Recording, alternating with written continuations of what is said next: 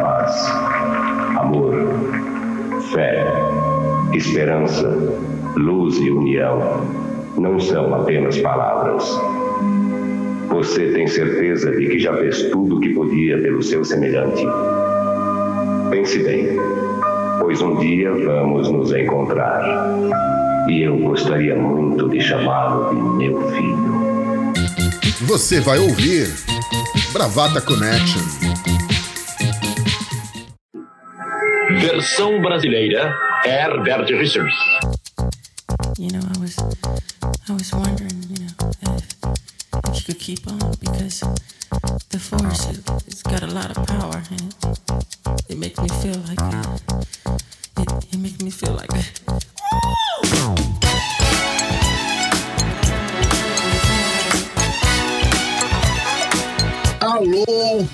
brava fãs, alô, bravateiros e bravateiras. Hoje sou eu que vou ancorar o Bravata Connection. Os meus companheiros de podcast, eles insistiram neste revezamento e cá estou eu.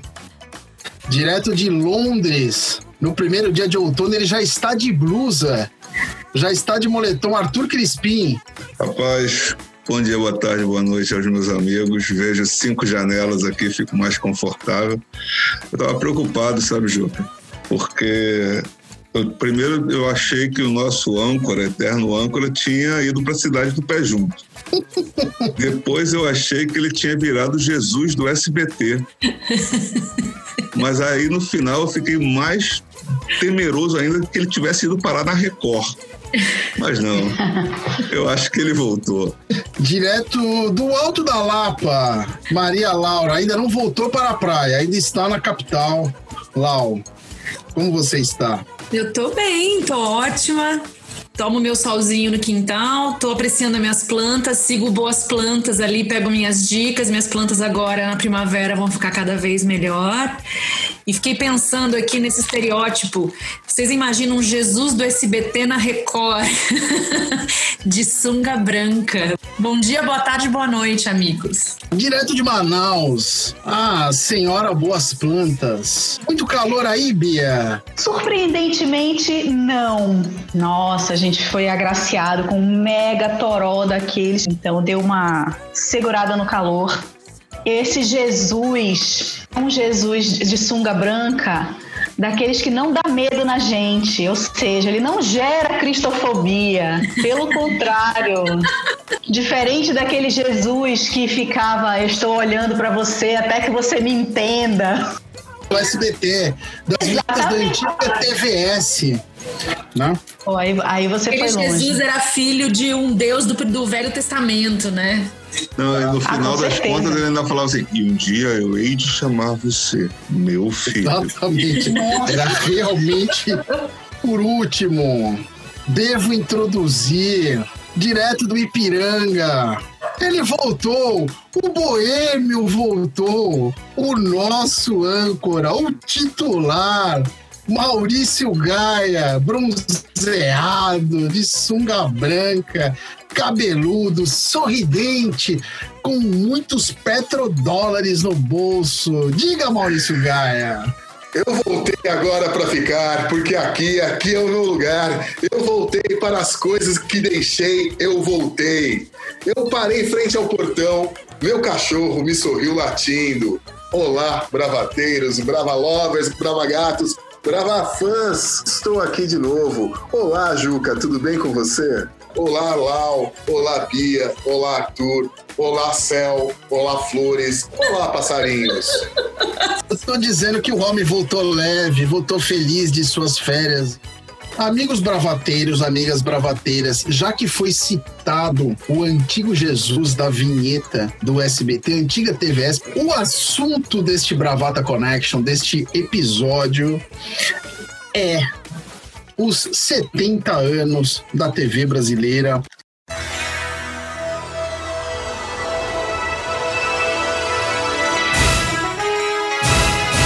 fundada em 1950 por Assis Chateaubriand e que chega agora em 2020 completando 70 anos. a várias efemérides, a várias comemorações, programas especiais por aí, reportagens, e o Bravata não poderia ficar de fora como vocês já viram em vários outros episódios do Bravata, nós curtimos uma televisão, nós curtimos uma transmissão esportiva, somos todos noveleiros de quatro costados, gostamos de umas séries e por aí afora. Então vamos tratar hoje dos 70 anos da televisão brasileira, um assunto muito vasto. Maurício Gaia, comece, você que ficou de férias muito tempo, comece trabalhando. A televisão brasileira, como quase tudo aqui no Brasil, tem umas histórias muito engraçadas e peculiares. Como o Juca disse, a TV chegou aqui no Brasil por obra de um cara tanto quanto peculiar, o Assis Chateaubriand, Teve o filme, né, que o Guilherme Fontes, Fontes dirigiu, né, o Chateau, inspirado num livro escrito pelo Fernando Moraes, um livro que eu super recomendo. O Assis Chateaubriand, ele, além né, de ter trazido a televisão, ele foi um cara muito poderoso no Brasil no, ao longo de muitas décadas, né? Ele criou os Diários Associados, que era uma rede enorme de jornais e de emissoras de rádio no Brasil, e foi ele que se incumbiu da tarefa de trazer né, a televisão para cá. Ele também foi o cara que criou o MASP, né, Museu de Arte de São Paulo, junto com o Pietro, Boba, o Pietro Bardi, e é uma história divertidíssima, uma passagem divertidíssima, onde ele passava na casa dos quatrocentões paulistas e paulistanos e meio que confiscava os quadros uh, na base da ameaça. Se você não me der esse quadro aqui, amanhã eu vou fazer uma reportagem sobre você no meu jornal. E quando ele trouxe a televisão para cá, ele foi para os Estados Unidos, ele comprou os equipamentos da RCA Victor, se eu não me engano, e tem uma passagem interessante no livro, escrito pelo Fernando Moraes, que no dia que ele estava lá no, nos escritórios da RCA Victor para assinar os contra o, o, contrato, né, os contratos, enfim, os caras pegaram e falaram assim: ah, vem aqui, deixa eu mostrar um negócio para você. A gente está fazendo aqui uns testes, né, tá fazendo algumas coisas, umas, umas coisas experimentais e dá uma olhada nesse negócio. E eles mostraram para ele televisão colorida, e na mesma hora ele rasgou o contrato. Ele virou para os americanos enfurecido e falou: Vocês estão querendo me enganar, não vou comprar porra nenhuma, vocês que se virem e não sei o que mais. Até pegarem e explicarem para ele que não, isso aqui ainda é protótipo. Levaram-se alguns minutos e tiveram que redigir outro contrato, porque ele tinha rasgado aquele, naquela época não tinha impressora, né? Sei lá, imprimir um novo. E aí, em 1950, nós tivemos aqui a primeira transmissão da TV Tupi e era um negócio muito, muito primário, no sentido de que existia televisão, mas não existiam os aparelhos de televisão, né? Então ele se deu conta, ele acabou comprando uma série de aparelhos e colocando em, em lugares públicos pela cidade para que, enfim, as pessoas pudessem assistir.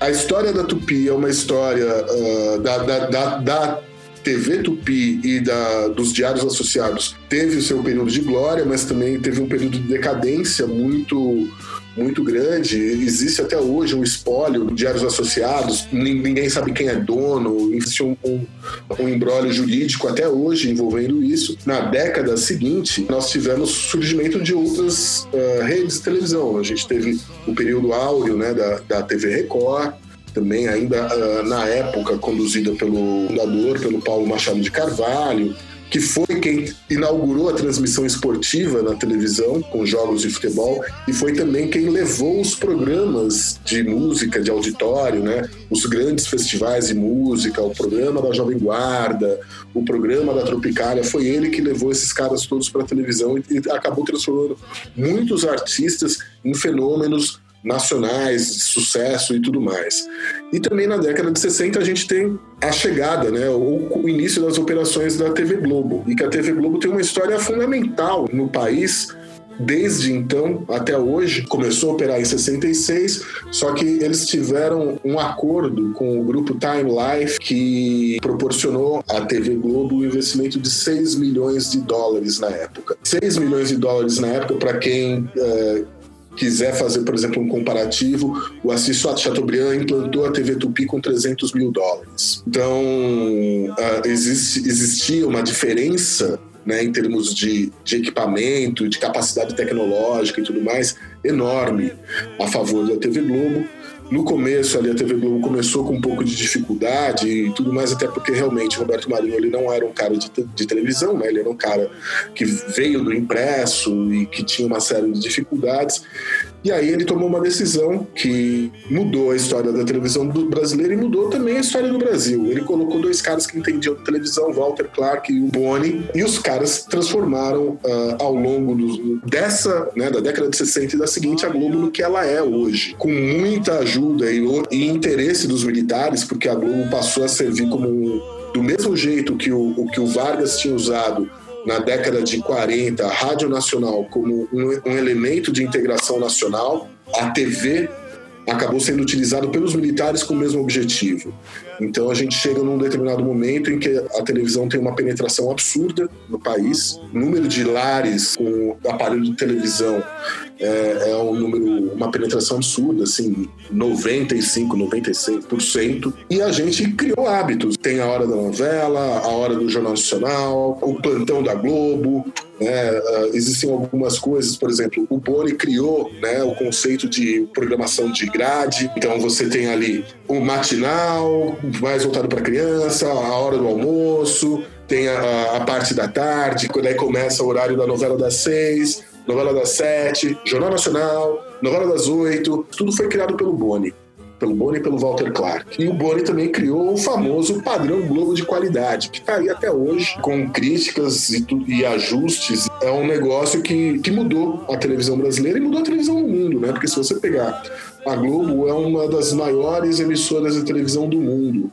Sejam as novelas, alguns outros programas também são levados para fora. Uh, era esse, esse, esse panorama que eu queria falar um pouco sobre a televisão, falando sobre, principalmente sobre essa questão né, da, da, televisão como um fator de integração nacional, de interesse político. Né? Hoje a gente tem muito político que tem sua emissora de rádio, sua emissora de televisão, sua concessãozinha, e isso também é poder. E essas relações entre os políticos e, a, e as suas emissoras mudam também muita coisa que acontece nesse país. Né? Já mudou a eleição, uma vez, pelo menos, e a gente tem que olhar e observar um pouco essa caixinha preta que a gente tem na nossa casa. Bem, Ancora, muito bem. Voltou falando bastante. É interessante esse, isso que você fala. Uh, do, do, dono da comunicação, do dono do meio de comunicação e uh, a política, os políticos. O Assis Chateaubriand, em 1930, ele era um aventureiro, um dono de jornal, e ele sacou que Getúlio Vargas tomaria o poder. Isso o Fernando Moraes conta com brilhantismo no livro. E ele viaja ao Rio Grande do Sul para acompanhar Getúlio Vargas na Revolução. E ele vai noticiando a Revolução a quente. Quando Getúlio Vargas toma o poder, o Assis Chateaubriand torna-se mais do que um empresário da comunicação, ele torna-se um homem de confiança do Getúlio. E já na decadência dos diários associados, da TV Tupi, quem toma esse lugar para a ditadura é a Globo, porque a Globo, com esse investimento, com esse empréstimo né, da Time Warner, consegue fazer a rede. Então, durante praticamente até os anos 90, né? É, muitos rincões do Brasil, muitos lugares do Brasil só pegava Globo. Só tinha a Rede Globo. Sobre o Chateau, ele coloca as TVs nas praças e tal, ele recebe a informação de que não existem aparelhos de TV no Brasil e ele, por ser por ter bons contatos no governo, ele contrabandeia 200 aparelhos de TV. Um outro detalhe, com a alta do dólar nos anos 70, depois do milagre econômico, a Globo tem um incêndio que destrói todo o seu equipamento velho e com o dinheiro do seguro ela consegue comprar todo equipamento novo nos meios dos anos 70. Isso também por uma questão de sorte ou conveniência, jamais saberemos, mas isso impulsiona a Globo com a nova tecnologia e a coloca um passo à frente de todas as TVs, inclusive ajudando na debacle da Tupi e da Excelsior. A história do Brasil, ela, de certa forma, desde que tem a televisão, ela passa pela televisão e muito pela Globo, né? Que ela vem se fortalecendo, passa pela Tupi, a Tupi começa, ela abraça, vem da rádio, vem muito do improviso, vem naquela, naquela coisa, faz hoje, o que, que vai ser amanhã, vamos esperar, não dá para medir audiência, não dá nada. Mas quando a Globo vem, ela já vem com, com um preparo e a Globo, ela tem esse caráter de, de união como ela entra em todos os lares, em todas as casas, num país que tem uma dimensão continental que tem o Brasil, e ela de certa forma unifica através da linguagem, através das novelas, ela vai pontuando e não só através daquilo que ela é, mas através daquilo que ela não é também. Porque quando ela deixa de passar, quando ela deixa de fazer a cobertura das diretas já, por exemplo, ela pauta uma história nacional também. Então, a sala, que é o coração da casa, é constituído com sofás em volta da televisão. Sua família sentava para ver TV. E, e, esse horário, você é condicionado como um cachorro. Então, tem o horário do jornal, tem o horário da novela. a, a vida gira em torno da programação e todo mundo assiste e todo mundo está sendo de certa forma educado. Eu estava lendo uma crítica sobre, eh, sobre as novelas, principalmente. A gente vai ter a, a Globo se enquadrando um pouco nas narrativas. A primeira negra que vem, que, que é protagonista, que é a Thaís Araújo, que é nossa contemporânea, tem a nossa idade, como Chica da Silva. Ela demora, a televisão demora muito para retratar, então ela, ela ingessa. Parte do, do racismo se deve a isso. Então ela conta a história e ela conta a história de, dessa forma que a gente já vem falando em outros, em outros episódios do Bravata, dessa forma é, que ela substitui a realidade. Então, o Jornal Nacional, por exemplo, que conta a história do Brasil, ele era uma narrativa, é como se a gente estivesse lendo um livro de história com um narrador onisciente que é a televisão. Então todos sentam em frente à TV e todos pensam igual. A gente pode ter ali pessoas dentro da mesma família pensando um pouco diferente, mas a gente está unificado pelo mesmo discurso. Quando a internet chega, quando outras mídias chegam e a coisa começa a ficar mais democratizada, e a gente diz democratizada, eu uso um certo cinismo aqui, porque democratizado é meu ovo, mas outras pessoas começam a contar história junto, rouba esse protagonismo, e eu digo a Globo como metonímia da televisão brasileira as opiniões começam de fato a aparecer, essas nuances que antes eram muito condensadas, elas começam a aparecer.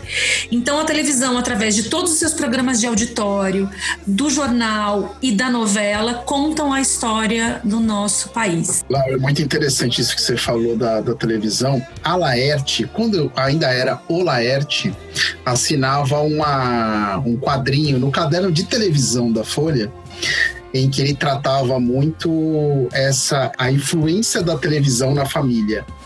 Era quase que uma metalinguagem, era muito interessante. Eu tenho um livro dela, tem uma que é muito boa, que um dia ele, ele conhece um amiguinho na rua, o amigo fala para ele que a família vota no Ademar de Barros era corintiano. Ele falou, na minha casa não, todo mundo vota no Carvalho Pinto e é São Paulino. E, e, e, aí ele entra em casa e tá a televisão lá e a família reunida. Quer dizer, é essa coisa do. A família. A televisão meio que educava a, a, a, família, né? Havia pouco dissenso nisso. Hoje é muito diferente, porque além de várias televisões da mesma casa, cada um tem sua própria mídia, né? Tem seu celular, seu iPad. A TV era o centro da família, né? o centro da sala, né? Lembrei de quando num outro programa a gente comentou de que a arquiteta queria só iria autorizar a compra do quadro se ele combinasse com a sala. E era muito isso, o móvel da TV, né? A entidade da televisão, ela era um membro da família, né? E que agregava todo mundo ali. E por muito tempo ela pautou e pauta ainda, né? O que que é uma, uma imagem de uma família ideal? O que que é uma, uma sociedade dos sonhos? As sociedades do, do do Leblon, aquela, aquela vida maravilhosa em que as pessoas tomam suco com frutas no café da manhã e usam calça jeans dentro de casa. E, e eu queria é, focar um pouco em como que a mulher sempre foi retratada ou sempre ou, ou, re, ou, recebeu um olhar específico da televisão que era nada mais era do que a reprodução do que ela recebia na sociedade. Então a gente tem aí, apesar de a gente ter tido muito cedo uma protagonista feminina, que foi a Hebe. Né? A Hebe teve o primeiro programa de entrevistas, né, o talk show, em 1955, ou seja, muito. A Hebe inaugurou a tele... É, é, quer dizer, era para ela ter inaugurado a televisão brasileira, né? É, a Hebe, que era né, uma artista de rádio, né? É, e ela foi protagonista, junto com outras duas mulheres, era um programa é, liderado por mulheres e, e, eram três entrevistadoras que sempre recebiam homens. É, o nome do programa era O Mundo é das Mulheres, vejam vocês, em 1955. Em 2020 ainda não é, né? Enfim, a Hebe tem uma trajetória incrível na, tele, na TV brasileira. É, encontrei uma, um relato dela que ela fala que é, ali a fama dela de apresentadora superou a fama dela de cantora. E, e houve um ano em que o programa dela, aí, acho que já no, no SBT, batia recorde de audiência. É, outro programa que eu acho que merece comentário nosso, porque também foi relativamente revolucionário, foi o TV Mulher, que era um programa matutino para, obviamente, mulheres que estavam em casa, mulheres que não trabalhavam, mas que tinha, chocantemente, para o ano de 1985, 86, Começa 1980, tinha uma sexóloga falando de orgasmo na TV que era Marta Suplicy, né? Falando que as mulheres precisavam ter orgasmos e, e usava a palavra vagina com a maior naturalidade. Aquilo lhe rendeu assim vários manifestos para que ela fosse tirada do ar, que o quadro dela fosse tirado do ar pelas senhoras de Santana, que não aceitavam aquela esculhambação tamanha 10 horas da manhã. Mas as mulheres sempre receberam é, muito mais esse tratamento de dona de casa, tanto que os programas femininos, a maioria deles era no horário pré-almoço, que você está planejando o que, que você vai cozinhar. Quem que sempre foi o ícone desse nicho foi a nossa Ana Maria Braga. Era aquela mulher que não trabalha, que no máximo, para ela ganhar um dinheirinho, que não tinha independência financeira, né? Para ela ganhar um dinheirinho, ai, faz aqui um artesanato, faz um chocolate, vai vender, né? Era como a sociedade enxergava a mulher como executora de alimentos para os seus e, no máximo, já que ela não precisava sustentar a família, ela ganhava um dinheirinho fazendo um artesanatozinho. Mas você sabe que antes da, da Ana Maria Braga, Bia, uh, aqui em São Paulo, com certeza todo mundo conheceu. Antes dela, teve a cozinha maravilhosa de Dona Ofélia. Mas a Ofélia, a minha, a, a é minha, espetacular. Eu, eu, eu, lembro, eu lembro bem disso, porque assim, quando eu saía da escola, eu ia para casa da minha avó. A minha avó, ela ficava ali com um caderninho e ela realmente, ela, minha avó ficava anotando todas as receitas que a Ofélia falava ali. A Ofélia que tinha sua fiel escudeira Aparecida, né? Que a Ofélia sujava tudo e a Aparecida que fazia o trabalho sujo, obviamente, né? Era só. E quando é... era Aparecida? Deixa eu só perguntar que não lembro. Você não lembra? A Aparecida era uma mulher muito mais jovem que a Ofélia, uma mulher negra. Ah, tá. Era auxiliar da Ofélia. É, ah, Ofélia, Ofélia Aparecida era a emulação de Dona Benta e Tia Anastácia. E Tia Anastácia. Nada é por acaso. Assim, uma lembrança bacana, a Ofélia passava na Bandeirantes antes do Esporte Total, durante a semana. Era o programa das 11h30. E uma coisa legal do TV Mulher, que o TV Mulher, a formação do TV Mulher, era o que os jovens da MTV diriam que era um super grupo. Porque era Marília Gabriela, Marta Suplicy Clodovil Hernandes, meu amigo. Era peso, Paulo. E Ala Sherman, Ala Sherman, que dava aula de ginástica na televisão. Ela achava que tinha um, um, um, ar meio andrógeno, era, era moderna. Vocês falando da TV Mulher, nos anos 80 é, é, o período no Brasil em que acaba a censura, acaba a ditadura militar, a, a censura sobrevive, o departamento de censura sobrevive mais desidratado, já sem importância até a promulgação da Constituição de 88 que elimina a censura.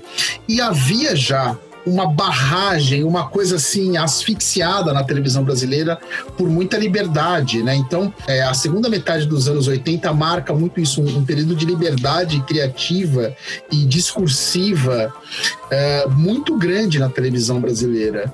TV Pirata, por exemplo, é dessa época, Rock Santeiro, que e era uma novela que tinha sido censurada 10 anos antes pela ditadura. Então havia essa coisa represada. A segunda metade dos anos 80 e os anos 90, a gente testemunhou essa televisão com muita liberdade, que hoje em dia seria seria não, é muito mal visto pelos jovens, principalmente. A gente tem hoje um viés claro, de, de correção de alguns discursos, de algumas noções que eram naturalizadas atrás, piadas homofóbicas, piadas racistas é, que não cabem mais, felizmente, mas há também um viés muito moralista, né? Muito, é, eu diria até quase que sensório, né? A questão da nudez, a questão do temas da liberdade sexual. É muito interessante testemunhar esse tipo de coisa em 2020, tendo visto o que a gente viu é, na televisão brasileira nos anos 80 e 90. A televisão ela reflete o que a gente é, vê na história. A história sempre é um pêndulo. O pêndulo vai para um lado, vai até o máximo que ele vai e testa, e depois tem aquela mesma força que traz de volta. Nos anos 80 a gente tinha Xuxa, Mara Maravilha, é, Angélica, com micro shorts, tops, assim, para criança, uma hipersexualização. Tudo que foi ficou retido ali, de repente veio uma liberdade sexual total e passou-se do limite, do limite óbvio, né? Hoje a gente olhando, olha para o que foi lá atrás, a gente fala, cara, isso era um serviço, né? em termos de pedagogia, assim, falando para criança e sem ser moralista, mas era muito exagerado. Daí a reação também é sempre exagerada. Acho que o Juca foi muito feliz em falar, por exemplo, dessa transição aí final de censura e tudo mais, que a gente tem também um, um trabalho também uh, de renovação de linguagem, de tentar mudar um pouco o que, o que era feito até então. E, mas a gente tem que lembrar que até esse período, quem mandava na televisão eram homens mais velhos, que isso também permeava muito a questão do humor, né? É, porque era tudo gente que, enfim, é de outra geração nós somos de uma geração que, uh, embora a gente tenha sido criado dentro desse ambiente, a gente começou, não a partir da gente, mas assim, começou a existir uma certa reflexão e que, assim, estamos em transição, estamos em transição. E a gente pega, por exemplo, ainda falando dessa questão da década de 80. A gente tinha numa TV Cultura, por exemplo, surgimento de uma fábrica do som. Você pega o Guel Arraes, que tá ali em 84, por aí, 83, 84, cria o Armação Ilimitada. É completamente diferente em termos de linguagem, falava sobre liberdade sexual, sim, mas assim, de uma maneira que não era a menina gostosa com a bunda de fora. A gente vai caminhando, a gente acaba desembocando, por exemplo, no que foi a MTV a partir da década de 90. A MTV é uma televisão que muita gente da minha idade, da minha idade, porque eu conheço pessoas que, que fizeram parte dessa história, foi o primeiro emprego dessas pessoas. Entendeu? Então, assim, eles criaram essa linguagem, eles fizeram parte dessa coisa, já pegando todo esse, esse histórico aí de armação limitada, disso, daquilo, outro, e foi em cima disso que eles fizeram a MTV que realmente mudou a linguagem da televisão brasileira. Eu não sei se eu acho que é o Eugênio Butti, se eu não me engano, que ele é um grande estudioso da televisão. Ele tem uma tese muito interessante que essa essa hipersexualização da televisão brasileira nos anos 80 é o é meio que a revolução sexual chegando no Brasil. É, em massa, porque o Brasil estava sob uma ditadura, estava sob censura nos anos 60 e 70. Então isso ficou represado. O que tinha disso no Brasil era uma coisa meio marginal, por exemplo, a pornô chanchada, que era aquela coisa de passar no cinema e os homens iam na hora do trabalho para assistir e a mulher assistir pornô chanchada. Então, essa coisa da, do Brasil, e, e, é interessante isso, né? Porque casa com essa coisa um pouco caótica do Brasil, tropical, tropicalismo, é antropofágico, é tudo junto. E aí você liga a televisão 10 da manhã, tá a Xuxa de fio dental na sua casa. É um negócio inacreditável. A Xuxa foi no Pedro Bial outro dia, é uma entrevista muito interessante em que eles revisitam uma entrevista do Pedro Bial com a Xuxa na casa da Xuxa em 88. E é inacreditável, porque a Xuxa está na piscina com seus cães, ela sai da piscina e ela está com um biquíni praticamente invisível. Ela está nua. Eu sou zero moralismo. Eu. Assim, eu fiquei chocado que aquilo foi no Globo Repórter na época. Foi pro ar. Seria algo hoje uh, uh, impensável, porque aquela coisa, hoje tem essa coisa, a mulher não pode ser vendida só como um objeto só pelo seu corpo. Mas naquela época isso era uma isso era normalizado, é uma coisa muito interessante. Por um lado, a gente, a gente tem um tom crítico ao ver isso hoje, mas por outro, é essa libertação um pouco da sociedade brasileira. Vamos lembrar também sobre o TV Mulher, ele estreia logo depois em que o Brasil arduamente consegue aprovar a lei do divórcio. O senador Nelson Carneiro, ou seja, é, as coisas no Brasil chegavam, demoravam a chegar, né? E esses biquínis dos anos 80, os maravilhosos asa deltas, que aqui fazem companhia para hoje Maurício Gaia, que veio para o programa vestindo a sua sunga branca, bumbum de Ipanema, Maurício eu recebi- Gaia. Eu eu- estou eu-. Eu recebi um patrocínio especial para esse meu retorno. Né? Então estou usando aqui meu, minha sunga branca, bumbum de Ipanema, obrigado. Bumbum de É, Maurício Gaia Ipanema. está hoje, anos 80. Parabéns, Muito Maurício obrigado, Gaia. muito obrigado, muito obrigado. Obrigado, Bumbum de Ipanema, pelo recebido. é, esse símbolo da hipersexualização para mim, que assim, que eu acho que pode resumir isso, é Dona Beija, né? E Dona Beija também é de 85, 86. Maite Proença no cavalo branco nua, emulando Cátia Flávia, uma Lorácia Beuzebu provocante, uma Lorácia Lucifer gostosona, pá, pá, pá. E Dona Beija, para mim, era o símbolo dessa, dessa questão da superobjetificação e tal. Lá quando fala que Thais Araújo é a primeira pro- protagonista preta numa novela, Chica da Silva houve sérios problemas, que a Thais Araújo tinha 17 para 18 anos, e Chica da Silva exigia várias cenas de nudez, uma novela que ela já, a, a geração da TV já estava saindo disso há muito tempo, a Manchete querendo sobreviver, então a Manchete tenta apelar, Thais Araújo se recusa a apelar, primeiro porque é menor, segundo por uma questão artística. E aí a Manchete traz Adriana Galisteu para posar nua na cachoeira. Titiolina foi a atriz Chica da Silva e por aí vai, numa participação especial. É, e puxando para essa questão da emoção, acho que a televisão também influi muito numa coisa que o brasileiro gosta. Quer dizer, não gosta, deveria gostar, que é a questão do esporte, que é um assunto que me é muito caro. Eu digo que o brasileiro gosta, deveria gostar, porque como o Mal falou da questão da TV a cores, a TV a cores chega no Brasil em 1970, a primeira transmissão, com a festa da uva de Caxias do Sul. Mas, e depois disso teve a Copa de 70, que ela foi transmitida em sua grande maioria em TV preto e branco, mas as imagens já chegavam codificadas em cores para o Brasil, o fantástico emocionante Pau M, e é a partir disso se gera a transmissão de esporte do Brasil. É, o Brasil foi campeão do mundo, aquela coisa bem ufanista do Para Frente Brasil. Levando em consideração que a Globo é o canhão e o alto-falante disso, é nada mais natural que a Globo passe a ser o canal oficial de vender emoções. Né, 82 tem a Copa e tal, e aí aquela grande seleção invencível que perde para a Itália merecidamente, porque né, não tinha defesa naquele jogo.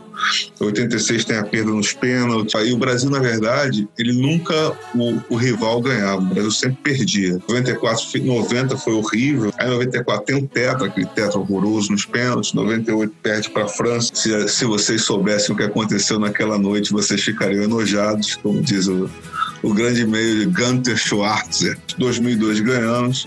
Aí em 2006 a televisão ela monta um estúdio dentro da concentração do futebol. É aquela zona e tal, o Brasil perde, as relações ficam cada vez mais escuras entre TV e seleção brasileira, a ponto da seleção virar uma certa repulsa. E também significa, também caminha junto com a perda de poder da televisão. À medida que a internet aumenta, as pessoas começam a ter opiniões diferentes da televisão. Isso começa a refletir na falta de empatia entre, entre a seleção e o povo. Né? Isso acontece também na Fórmula 1, por exemplo, que o Senna é um grande piloto, o Piquet era um grande piloto, gênio, mas o Piquet era muito individualista, ele falava que os prêmios eram para ele, não eram para o Brasil. O Senna não, o Senna era messiânico, aquela coisa de, olha, eu ganhei porque eu vi quando cruzei a curva de Mônaco, estava lá Jesus Cristo olhando para mim e dizendo, acelera, Ayrton e aquela coisa que o brasileiro gosta daquela linguagem, né? Então o Senna vai, aí morre naquele acidente trágico, aí tem aquela cena meio a morte do Superman, os quadrinhos, né, que são vários pilotos carregando caixão, todo mundo atrás, feriado, aquela coisa toda. E a partir daí os, é, o Brasil mesmo queima o Rubens Barrichello, que era um excelente piloto, mas não era um gênio. Gênios são poucos, né? É, e o cara nunca foi reconhecido como o grande piloto que é, porque foi colocado sobre as costas dele que ele deveria ser um novo Senna. né? e ele não foi e demorou a ganhar. E aí o Brasil começou a inventar coisas na manhã de domingo para que o brasileiro gostasse de ganhar. Então era handball de praia, urrinha, desafio Brasil Estados Unidos, sei lá, de dança da cadeira. E isso reflete, porque aí chega nas Olimpíadas, o Brasil ganha, sei lá, 15 medalhas no Pan-Americano, aquela coisa fonista, chega na Olimpíadas, duas pratas, três bronzes. Aí você acha que o país é um fracasso. E a história não é assim. E essa, essa é, uma, é uma situação muito interessante, porque no futebol e na elite, no futebol o Brasil é elite, em outros esportes, pouquíssimos esportes o Brasil também é elite, o vôlei o Brasil é elite, até mais que no futebol. Mas na maioria dos esportes o Brasil não é elite. E é um povo que se acostumou a ganhar, fiz as pinhas com as mãos, porque muitas dessas vitórias são forjadas. Então é um povo que se alimenta da sua própria enganação, se ilude. E depois se sente enganado porque acreditou numa ilusão. Qualquer semelhança com a vida política é mera coincidência. A gente não pode deixar de lembrar que, por exemplo, o vôlei no Brasil só existe como potência porque o Luciano do Vale, quando ele foi para a Record, ele começou a fazer aquelas partidas de vôlei, jogo do Brasil contra a Rússia no Maracanã. E foram esses jogos que ajudaram a moldar uma geração de jogadores que foi ganhar o ouro olímpico lá em Barcelona. A Fórmula 1 Uh, teve lá o período da década de 70 e tudo mais, mas o primeiro campeonato do, do Nelson Piquet, por exemplo, passou na Bandeirantes, não passou na Globo. A primeira Libertadores que o São Paulo ganhou passou na Rede AM com Galvão Bueno. O Luciano do Vale na Bandeirantes é que criou lá o negócio Band, o canal do, do esporte, que passava tudo quanto era tipo de esporte no domingo. A Globo, com mais dinheiro, com melhores recursos e tudo mais, acabou trazendo isso um pouco para sua programação. Mas então, né? Maurício, o que acontece é o seguinte: a, as, as, emissoras secundárias elas usavam o esporte como um refúgio e um balão de ensaio. Luciano Vale faz isso na Record. Né? Ele, ele vende, porque o Luciano Vale é sócio da Record na hora de vender o vôlei. E aí o que acontece? A partir desse momento que o Luciano do Vale consolida, aí a Globo depois vai adotando isso, né? A Band e a Globo. Aí tem aquelas, por exemplo, a Globo não levava fé no basquete feminino. O basquete feminino também é campeão mundial na Bandeirante, no Luciano do Vale. Aí depois nas Olimpíadas tem aquela super cobertura em cima, né? Porque a Globo queria ir na boa. O Luciano do Vale queria valorizar o esporte. A Globo queria valorizar a vitória do Brasil. Né? Então, essa era a grande diferença. Por isso que a Band, o canal do esporte, você tinha lá o Rui Chapéu, mas mesmo, por exemplo, a Bandeirantes, ela criou, tentou criar também um brasileiro vencedor, que era Adilson Maguila Rodrigues, né? Que foi, foi. Ia foi, falar dele. Né, chegou no momento que tipo tava para uh, o técnico dele na época achava que ele ainda precisava se preparar mais, mas aí o Luciano do Vale forçou a luta com o Holyfield Maguila no, segundo, no primeiro round foi até melhor do que o Holyfield, no segundo ele deu uma piscada, o Holyfield botou ele para dormir. Foi, Maguila foi... fez um grande primeiro round. Grande primeiro round. Mas no segundo round tomou um cruzado de direita que no foi para cidade. No segundo round ele achou que podia nocautear o Holyfield, né? É. Aí quando ele acordou, ele já estava no voo de volta para São Paulo. Já estava no voo de volta. Então, assim, é... E, é, e é super interessante porque hoje você vê essa questão da bipolarização do, do, do país e ela reflete diretamente no esporte. É óbvio que esporte e política não se dissociam desde o tempo da arena, onde a arena vai bem, mais um clube também, onde a arena vai mal, um clube nacional. Mas hoje em dia você vê claramente diretorias de clubes de futebol aliadas a, a, a correntes políticas, querendo tirar interesses disso. É, outros esportes claramente aliados, e, aí, e, e o maior prejudicado hoje em dia, curiosamente, são as TVs. Né? As TVs hoje sofrem com preços, sofrem com, com concorrência. É, essa influência da internet, que hoje todo mundo é crítico de TV, então você hoje tem programas que podem dar um ponto de audiência, mas tem um, um, um poder influenciador na internet que podem mudar toda uma, uma geração e podem criar celebridades e destruir pessoas, é, mesmo com a baixa audiência. Um grande momento da TV brasileira é, antigamente até os vilões desse país eram mais carismáticos, né? o folclórico Eurico Miranda, quando teve a confusão do campeonato de 2000, né, que cai a grade de São Januário, o jogo é adiado em dezembro, e aí o segundo jogo da final entre Vasco e São Caetano é em janeiro. A Globo super contra. O Eurico Miranda fica extremamente emputecido com a Globo e bota o time do Vasco para subir com pujante logo do SBT na sua camisa para enfrentar o São Caetano, fazendo 90 minutos de propaganda do SBT essa narrativa do esporte, ela sempre serviu muito. Teve um momento em que rolou, né, essa confluência da, do esporte entender, dos atletas entenderem quanto eles serviam a essa narrativa da Globo, porque se eles se encaixassem naquele modelo, você tá lá, de você batalhar do rock balboa, de você sofrer e chegar lá, que hoje deu origem à, à meritocracia, e a Globo se apropriar disso, e estavam todos juntos, todo mundo servia todo mundo, é, não tinham brigas políticas, porque tava tudo ali, tava tudo muito bem ajeitado, agora que, que bagunça. Servia como uma narrativa do povo herói brasileiro. Então a gente se via naquilo. A gente, a gente sofre, mas no fim a gente vence. É quase que a terra prometida, é o céu.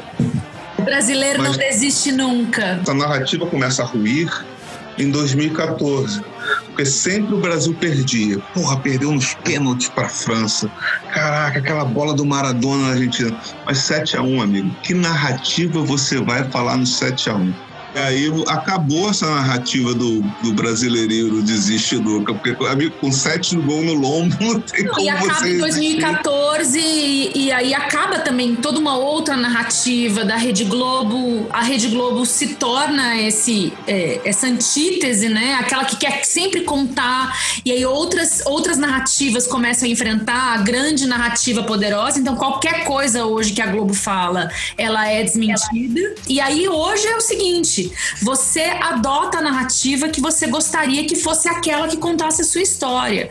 Então o Bolsonaro vai na ONU, faz aquele discurso, um terço da população brasileira acha que aquele discurso serviu, foi ótimo, foi maravilhoso e representou esse grande Brasil maravilhoso patriota. Ele só falou mentira. E aí essas pessoas são, tão, são embasadas por qual narrativa? Outras que não é mais só a televisão. E hoje é isso. Qual é o futuro da televisão? Se a televisão não se reinventar, ela já entendeu, ela, tá, ela tem uma dificuldade dessa interação hoje, dela precisa ser multimídia, ela precisa ter respostas rápidas para poder sobreviver, senão ela não sobrevive. Essa televisão que a gente conheceu não existe mais. Aí, aí cola um pouco com um comentário que eu ia fazer em cima da, da fala do Juca há alguns minutos.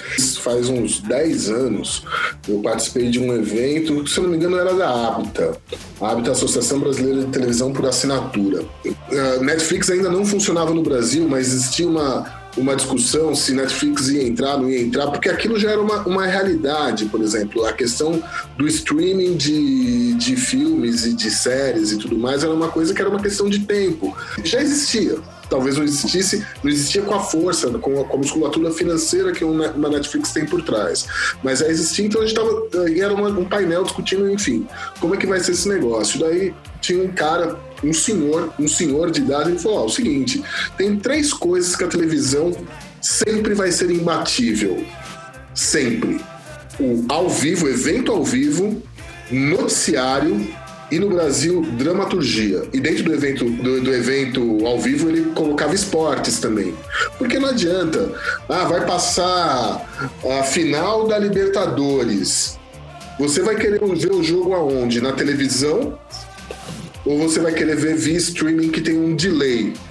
E aí, essa questão da televisão e, e de, de, outros meios e com, competir, porque assim, a televisão, até um determinado momento, era só a televisão aberta. Daí a gente começou a ter a entrada da TV por assinatura. E, e por exemplo, aqui em São Paulo, a TV por assinatura ela surgiu muito para resolver um problema específico, problema de captação. Então as pessoas começavam a comprar. As, fazer comprar os pacotes de assinatura por TV, por TV a cabo para poder ver o Silvio Santos e o Fausto Silva, né? E assim, hoje a gente tem várias coisas, tem a TV por assinatura, tem a internet, tem a, a, a multiplicidade, multiplicidade de telas e tudo mais, mas eu sempre lembro, quando as pessoas falam assim, ah, a televisão, ela vai acabar. Bom, eu lembro que quando a internet entrou para valer aqui no Brasil, as pessoas falavam assim, a internet vai matar o rádio. Eu sei que há 40 anos as pessoas falavam assim, a televisão vai matar o rádio. E o rádio, pelo contrário, o rádio se recriou, graças à internet, inclusive. O rádio está no YouTube. A rádio está no YouTube, o rádio está na internet. Eu, Podcast eu, é rádio. Agora você vê. Não, não Agora você assim, vê os radialistas. Exato. Não, é. Mas assim, por exemplo, o Juca fala muito do, do Garagem, que era um programa de rádio que o Juca ouvia, eu também ouvia. O Garagem, ele ficava numa rádio, que era Brasil 2000, que, por exemplo, lá em São Bernardo, você não pegava Pegava direito. super mal. Pegava, pegava super, super mal. mal. Só que assim, eu morava em Salvador, eu escutava Garagem pela internet, com conexão de escada. Então, para mim, o problema do rádio já tinha sido resolvido ali, em 2000. E eu acho que a gente uh, subestima um pouco o poder da televisão no sentido de se reinventar e poder uh, e, e, poder se integrar. Por exemplo, hoje a internet traz uma realidade que é, por exemplo, a programação não linear. Você poder ver o programa de acordo com a tua conveniência. Você consegue ver o Jornal Nacional na internet a hora que você quiser, porque a Globo coloca isso lá. Entendeu? Ela sacou o on demand, né? Que é essa Exatamente. do gato. Ex é. existe, uma, existe uma historinha que nunca, nunca, nunca irão confirmar oficialmente, mas Passarinho Azul uma vez me contou que quando a Netflix decidiu que iria entrar aqui no Brasil, uh, eles já tinham alguns conteúdos tal, mas eles pegaram assim, pô, a gente precisa pegar uns conteúdos brasileiros. E eles foram aonde? Eles foram na TV Globo. Foram falar assim, meu, você tem o Rock Santeiro, você tem Vale Tudo, você tem tal. Você, vamos, vamos levar isso para Netflix? É, a Globo falou: vocês estão de brincadeira comigo. E eu vou fazer o meu próprio Netflix. Vocês são loucos que eu vou entregar esse conteúdo de graça. De graça, não, né? Vocês são loucos que eu vou entregar esse conteúdo para vocês. Eu vou vender esse conteúdo meu do jeito que eu quiser na internet. Entendeu? Então, assim, a partir daquele momento, a Globo ainda apanha. O player da Globoplay tem problema e não sei o que mais mas a Globo começou a olhar e falar: não, a gente precisa jogar esse jogo também. E é, é isso, a Globo tem. Quando eles querem jogar para valer, eles apanham um pouco no começo, mas uma hora eles acertam. Isso, a Globo vai acabar trazendo a reboque outras emissoras. A Band você consegue sempre trouxe, né? Como é, sempre trouxe a reboque. Exatamente. E isso, e, e, assim, existe essa questão. Ah, a interação. A interação é uma realidade nos, na, na, programação de televisão. Você liga nos, nos, em canais uh, por assinatura, a participação do internauta, o cara manda no Twitter e o apresentador lê, entendeu? Há uma entrevista do presidente da Netflix, estava é, na Folha há coisa de 10 dias, ele dizendo que a Netflix ainda é um negócio pequeno perto das grandes emissoras de TV. É, a segunda coisa que eu queria dizer é o seguinte, uma experiênciazinha pessoal que aconteceu comigo essa semana. Eu sou assinante Globoplay e aqui em casa é sempre uma grande briga para assistir jogo de futebol, porque meus filhos não querem assistir, porque eles estão diretos no YouTube ou na Netflix.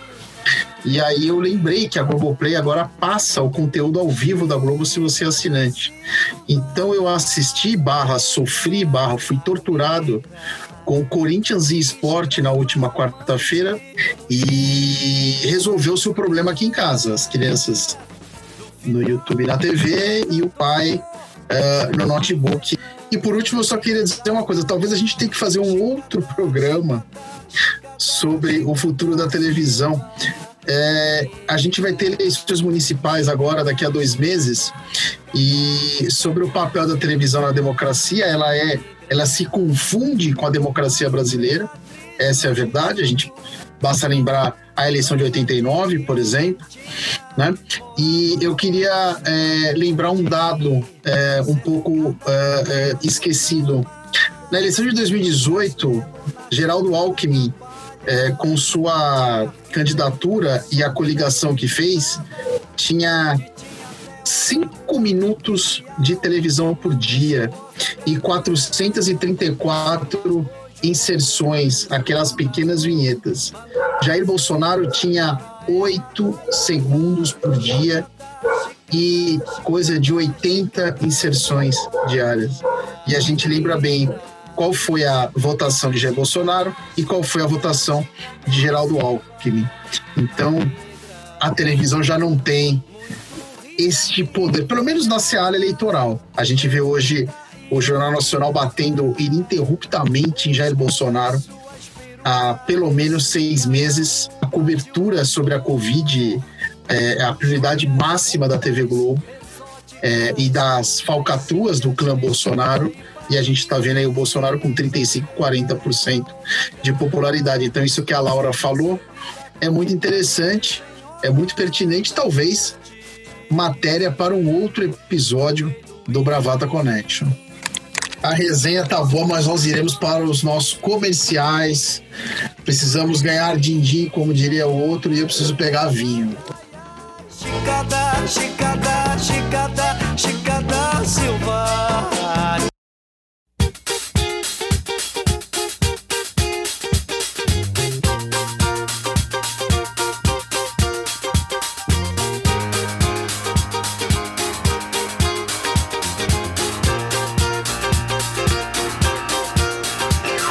Amigos, voltamos a essa edição especialíssima do Bravata Connection, 70 anos da televisão brasileira e a volta do âncora, a volta do Boêmio, a volta do histórico Maurício Gaia.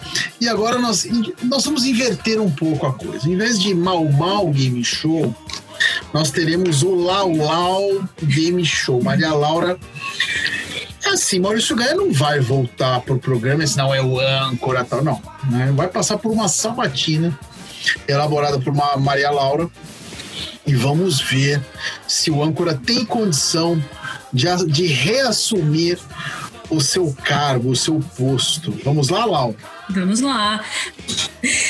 Maurício Gaia, você sempre, você assumiu o, o posto de âncora naturalmente por ser o homem sábio da turma, o homem que viveu muito mais que todos nós, que tem essa experiência, essa bagagem.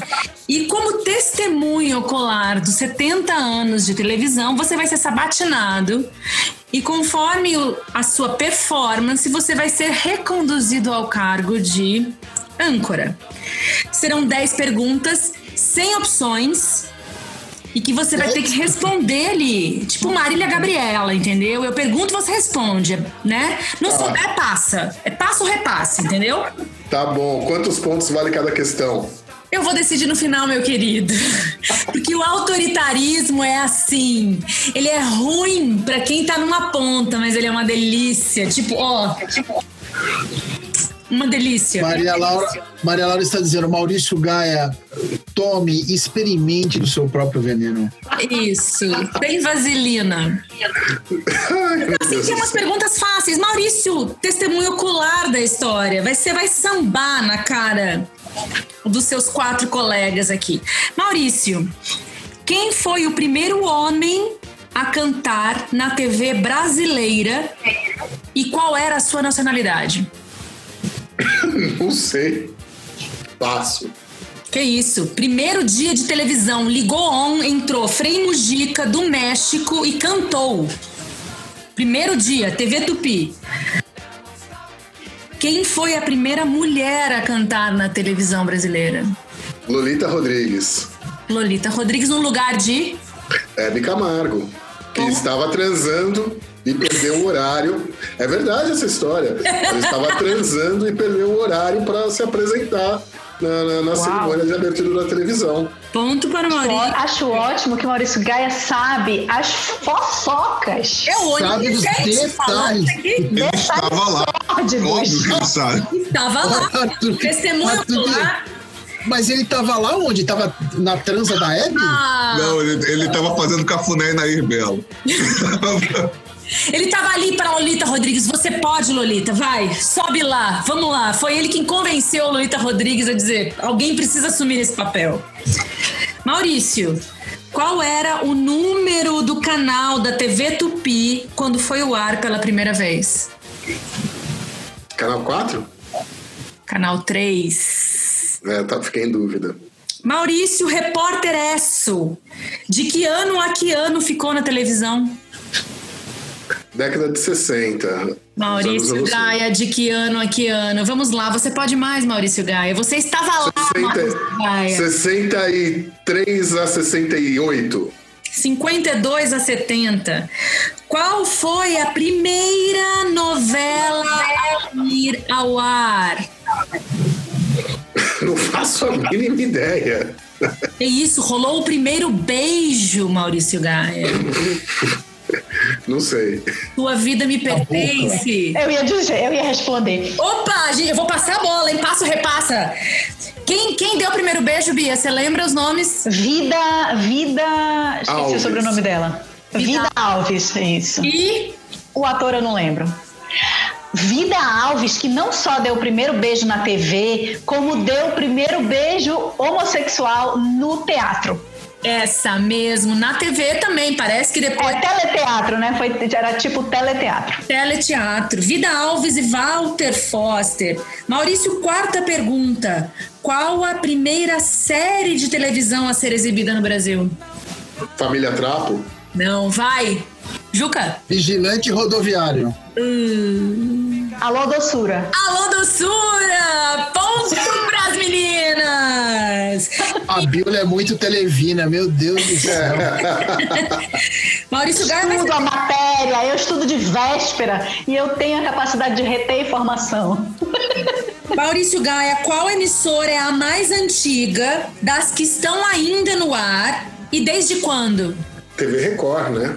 Sim, desde 57. uh, 63. Olha, 63. Maurício Gaia, quem Mas então é meio certo, né? É meio certo, né? É meio Meio certo. certo, tô, tô, tô contabilizando. Tá. Maurício Gaia, quem é mais velho no ar? Silvio Santos ou Jornal Nacional? Silvio Santos. 63, Silvio Santos. Jornal Nacional, 69. E Acertei. Fantástico em 73. São os programas mais velhos. Acertei, acertei, acertei. TV a cores. Quando teve a primeira transmissão, Maurício Gaia? 1973. Falamos aqui. O Arthur 70, cantou. Não, mas ca- 70. É, teve uma, uma transmissão da Feira da Uva, mas entrar como é, regular né, da televisão tal, não sei o que mais. Primeira transmissão. Presta atenção na pergunta. Interpretação de texto, Maurício. Tá. Por favor, Arthur, responda por Maurício Gaia. Maria Laura Rigorosa. 70, Maurício Gaia, 70. Festa da Uva, Lazier, estas mais de mesa, Maurício Gaia. Sim, sim, sim, Maurício sim, Gaia. sim, sim. Tá bom, Maurício Gaia, qual a primeira novela colorida na TV? E em que ano? A Bia, a Bia já tá ali, ó. Tipo Paquita, mexendo. Fala, Bia. Fala, Bia. Bem amado. Ô, Bia, ó. Eu ia errar, eu ia falar com coragem. Eu ia mandar Beto Rockefeller. Não, não, não, não, não, não, não, não. A Bia, a Bia tá certa. Bem amado. E quando a TV Tupi saiu do ar, Maurício Gaia? Essa é de bandeja pra você, meu amor, por causa dessa sunga branca que tá maravilhosa. Tá reluzindo aqui. A TV Tupi, ela saiu do ar quando entrou a TVS, né? Quando ela foi Comece- caçada pela ditadura. Não, não, calma aí. A TV Tupi, É, ela foi... a, história oficial é de que teve problemas técnicos, mas a gente sabe que ela foi caçada pela ditadura. Quando a TV Tupi saiu do ar, meu amor? Não, pera, a TV Tupi, ela, ela, ela saiu do ar e virou. E o Silvio Santos comprou a concessão, virou TVS. Depois SBT. Isso daí foi finalzinho da década de 70, começo da década de 80, por aí. TVS começou a operar acho que em 80, 81, se eu não me engano. 80 ou 81? 81. 80, Gaia. Mas Agora, vê, por aproximação eu não tô, não tô errado, tá Eu vendo? ia citar 81. Maurício Gaia, papel e caneta. Aí. É a última pergunta. Pera, pera, deixa eu pegar uma folha em branco aqui no meu bloco. E eu, vou mexer, e eu vou mexer ali com os, com a memória afetiva de todos vocês. Eu vou citar seis novelas, Hum, todas dos anos 80. hum. A primeira se passou em 82. E a última em 89. Então elas vêm numa sequência, dá uma pulada. Você vai acertar essa porque essa tá de bandeja. Eu vou dizer os nomes e você vai dizer a ordem que elas passaram na TV. Tá. Vamos lá. Eu vou falar a minha ordem e você vai dizer qual é a ordem delas. Elas por elas, bebê a bordo, tititi, Calma aí. tropical, guerra dos sexos e roda de fogo. Valendo. É, qual que é a sinopse do Elas por Elas? Que isso, meu amigo? Eu vou dar uma dica. Lauro Corona. Lauro Corona, tá. Eu então não vamos Uma lá. bela dica. Uma bela dica. Foi de mãe essa pra você. Tá, vamos lá então. Eu acho que começa com Vereda Tropical. Não, começa com Tititi. Tititi é do Jacques Leclerc, né? Essa mesmo. Sim. A primeira versão. Tô falando Sim, da a- primeira Claro, versão. pelo amor de Deus. A única que interessa é a primeira. Nem existiu Ah, não. outra. Não, então pera, pera, pera, pera. Vereda Tropical era que tinha o Lucas jogando no Corinthians, né? E Começa com Vereda Tropical, vai pra Tititi. Aí temos Elas por Elas, Bebê a Bordo, ou melhor, Bebê a Bordo, não, Bebê a Bordo não, Guerra dos Sexos, Bebê a Bordo, Roda de Fogo é a última com certeza. Faz, Ótimo. faz, Juca. Guerra dos Sexos, Elas por Elas, Vereda Tropical, ah, Tititi, Bebê a bordo. Bebê a Bordo e Roda de Fogo. Bia, Cara, não, eu vou passar essa daí, porque eu não. Arthur. Eu, eu voto com o relator, Juca. Eu também acho que eu sigo o relator aí. Mas essa, elas por ela, eu, elas, eu realmente não lembro. É por isso mesmo que ela é a primeira, porque a gente não lembra. Se ela fosse mais conhecida, ela seria a última. Então, como eu não lembro, ela deve ser lá de 82 mesmo. Vamos Qual lá, é a a resposta. 82, Elas por Elas. Hum, 83, Guerra dos Sexos. hum, 84, Vereda Tropical. Vereda Tropical. Aí eu acertei. Tudo. 85, Tititi. Tititi. 86, Roda de Fogo. E Bebê a Bordo em Ah. 89, gente. Eu, Bebê a Bordo de 89? É, eu vou me, eu vou me é? defender dizendo o seguinte: Nossa. eu confundi Roda de Fogo com. Com mandala. Com mandala, exatamente. É, Eu não, fiz de propósito. Roda de Fogo em 86 faz sentido porque pra mim era mais recente, porque a minha referência temporal de Roda de Fogo era a TV Pirata que passava aquela novela Fogo no Rabo. Fogo no rabo. Adriana aqui também, né? Fogo no rabo. Por isso que eu falei, ah, dessas todas, é, é, se é TV Pirata, TV Pirata tá, já pode ser 89. Reginaldo! Exatamente, Indy exatamente. Cleverson. Agora, o Elas por, Ela- o Elas por Elas eu não tenho nenhuma lembrança. Elas por. Elas é a novela do Mário Fofoca, pô, não é? Porra, você devia ter me falado do Mário Fofoca, então. Mas Maurício Gaia, olhando o seu resultado, ele é pífio, ele é péssimo como alguém. Eu Foi sei. testemunha ocular da história. Eu sei. Mas eu me orgulho de você, porque não dá para passar tanto tempo vivo sem estar bêbado. Portanto, Maurício Gaia viu tudo acontecer, mas só lembra daquilo que ele tem uma vaga lembrança. Maurício Gaia, por isso que a gente te ama e graças a Deus, por favor, assuma esta maravilha que é o Bravado. Segundo, segundo o BuzzFeed aqui, Maurício, no seu teste como testemunha ocular da história deu Ray Charles.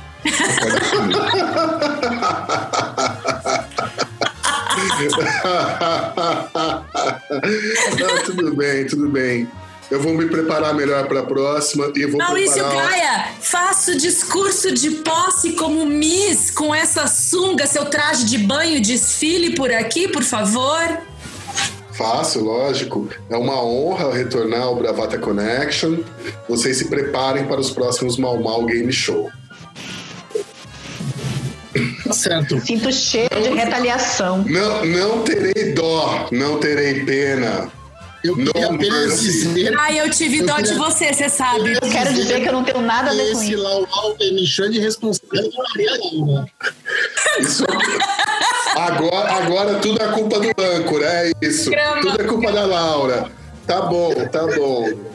Vocês combinaram todo esse negócio aí nas minhas costas. Negativo, obrigado. não, negativo. Isso daí foi coisa da A Bia já, Laura. a Bia já sabia as respostas. Maurício, Eu já sabia porque eu li a matéria, né? Eu estudo o assunto. Cria muito CDF. E Gaia, quero dizer aqui que eu fui a única pessoa que se deu o trabalho de fazer o LOL Game Show pra você, amor, olha, querido. Passei muito tempo estudando a TV pra fazer essas perguntas, pra te recepcionar e reconduzi-lo ao posto. Tudo bem. Quero que você lembre obrigado. disso quando for, for- quando for me julgar no mal mal. Agora agiliza o top 5 aí que minha bateria tá acabando antes que eu caia, por favor. Vamos lá. Vamos ressuscitar o top 5? Vamos. Vamos. Vamos. O top 5 de hoje é muito especial para falar da televisão e para falar de uma memória afetiva nossa, que é da MTV. Maurício Gaia chegou a tocar no assunto. E cada um vai escolher o seu clipe preferido afetivo dos anos MTV. Quem vai começar? Maria Laura. Eu queria votar no clipe do Fate No More porque aquilo me impactou de um modo maravilhoso, epic. Porque foi épico. Mas eu vou votar em outro. Eu vou votar em Freedom, de George Michael.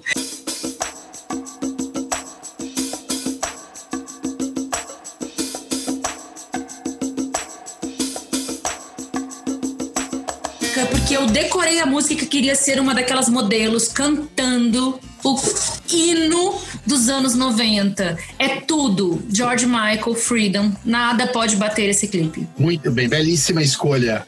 Arthur Crispim. Mas se eu fosse votar pela questão musical, eu votaria em Woods do Alice in Chains. Porque é um, para mim é o riff de baixo mais sensacional do- dos anos 90. Mas eu não vou votar nele, não. Eu vou votar no seguinte: é, MTV, Hormônios Borbulhantes, Adolescência. Vou votar no clipe que tinha uma mulher maravilhosa, que foi a primeira vez que eu senti tesão numa imagem. E essa mulher se chama Helena Christensen, e essa música é Wicked Game de Chris Isaac.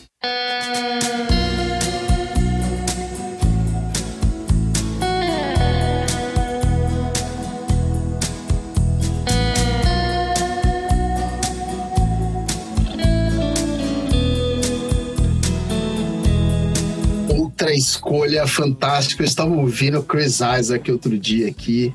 Que grande clima musical. Maurício Gaia. É, Você sabe que assim, tudo bem, a MTV, né? é, fez parte da nossa vida e tudo mais. é, mas a, minha escolha, na verdade, serve mais para sinalizar um- uma, uma coisa. A gente já sabe, a gente já viu, né, que isso é fato durante ah, boa parte ali dos anos 80 na televisão, na MTV.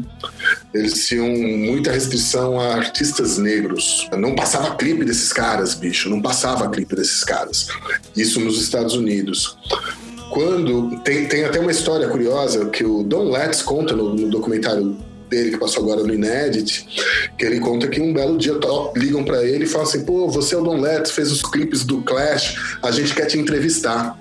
Aí ele tava em Nova York, ele chegou no escritório da MTV. Quando ele entrou, as pessoas olharam pra ele com uma. Ele se identificou, as pessoas olharam pra ele com uma cara esquisita, que ele achou estranho. Aí alguém pegou, levou ele pra uma sala e falou: Pô, você é o Don Letts, né? Pô, então, aconteceu um negócio, a gente não vai poder te entrevistar. Por quê? Porque a gente não sabia que você é preto. Quando a MTV entrou aqui no Brasil, é, é, foi o que eu comentei, tenho amigos que trabalharam lá desde o momento zero na MTV. E eu lembro que tinha um amigo meu na faculdade que falava assim: Porra, Maurício, você tem que ir lá, você tem que ir lá, porque você é a cara da MTV. Bicho, eu não sou a cara da MTV. A MTV não me contrataria naquele momento. O, a MTV tinha o Yo MTV Raps, que era apresentado pelo Rodrigo Leão, que era branco. Eu não seria escolhido para ser fazer nada na MTV. Aí, em função disso tudo, o que eu quero escolher não é um videoclipe, não. Eu quero escolher um momento que, enfim, acabou virando histórico na televisão brasileira, histórico na trajetória da MTV. É aquele VMB em que o clipe Diário de um Detento dos Racionais ganhou o melhor clipe do ano. E a apresentação que eles fizeram em cima do palco. Aquilo para mim é um divisor de águas na história da televisão brasileira. Foi sensacional. É isso aí, Racionais MCs. São Paulo, dia 1 de outubro de 1992. Maravilhosa escolha, só escolhas lindas. Doutora Bia, você. A MTV chegou um pouco depois da minha vida, porque em 1990, quando ela estreou no Brasil, não pegava MTV em Manaus, nem se botasse bombril na antena da TV. Então eu, quando recebi a MTV em 1993, aos 15 anos de idade, o clipe que me marcou e que eu assistia over and over e que me, pela música e pelo clipe em si, pelas imagens, foi Runaway Train do Soul Asylum.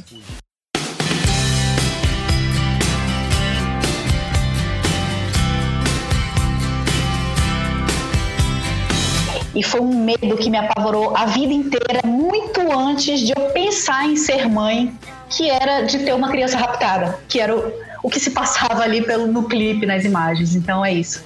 Runaway Train Soul Asylum. Bom, resta eu votar. Eu não poderia votar em outro clipe que não fosse Smells Like Teen Spirit do Nirvana.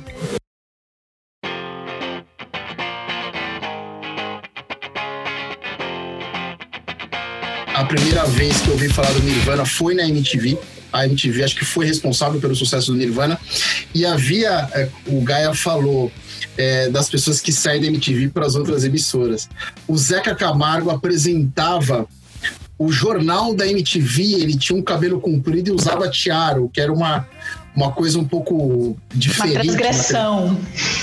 E havia os Drops MTV, que eram pequenos boletins ao longo do dia. E um dia eu estava vendo a MTV e Zeca Camargo falou: a próxima grande banda que você vai ouvir falar é o Nirvana. E eu, do alto dos meus 16 anos, pensei: Nirvana, isso lá é nome de banda, isso deve ser uma boy band que alguma gravadora inventou, alguma coisa assim. E aí, então, dias depois, eu assisti o clipe de Smells Like Teen Spirit e aquilo foi um impacto absurdo na minha vida, porque ela era meio punk, como eu gostava, ela era meio metal, ela tinha uma coisa meio power pop dos Pixies, que eu já gostava muito, do R.E.M. um pouco. E eu falei, isso não é possível, essa banda não existe, essa música não existe. Ela é muito perfeita. Amigos, uma questão de ordem, como se estivéssemos no tribunal ou numa sessão parlamentar a gravação se estendeu, foi um programa realmente especial. Eu estou muito feliz e orgulhoso de ter ancorado isso com a minha limitação. Teremos dicas hoje ou deixaremos para a semana que vem? Eu tenho, eu tenho uma dica, eu tenho, eu tenho duas dicas, na verdade, que eu juro para vocês que é super rápido. É, sobre o tema, livro autobiográfico de Walter Clark, campeão de audiência. Ele conta toda a trajetória dele na televisão brasileira, muitos detalhes sobre a relação dele com, com a família Marinho, com Armando Nogueira e tudo mais. Ele explica bastante por que, como que a Globo virou o que virou. E outra dica é o seguinte: acabou o Inédit, o festival, né? Mas tem Inédit TV. Um monte de documentário musical. Estou. Eu, eu não parei de trabalhar loucamente em cima disso. Estamos colocando uma série de novos filmes enfim, que estão surgindo aí. Tem algumas coisas papa fina. É isso que eu queria te falar. Inédittv.br. Exatamente.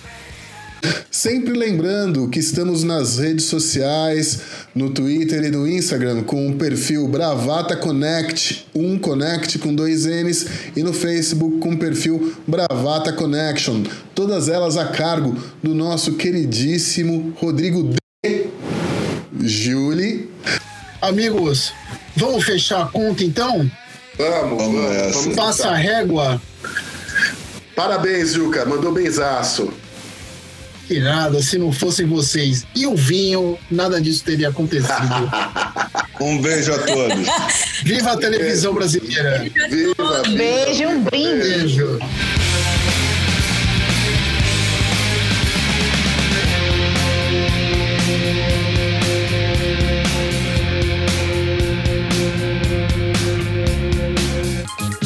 Você ouviu Bravata Connection.